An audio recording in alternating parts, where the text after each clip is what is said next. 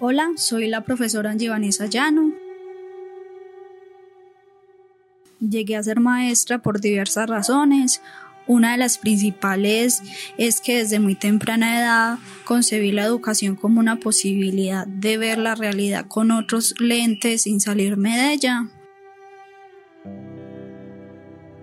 Llevo ejerciendo mi labor hace cuatro años.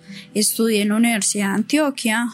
Mi logro más grande como maestra creo que ha sido el sembrar en un grupo de estudiantes el amor por la investigación.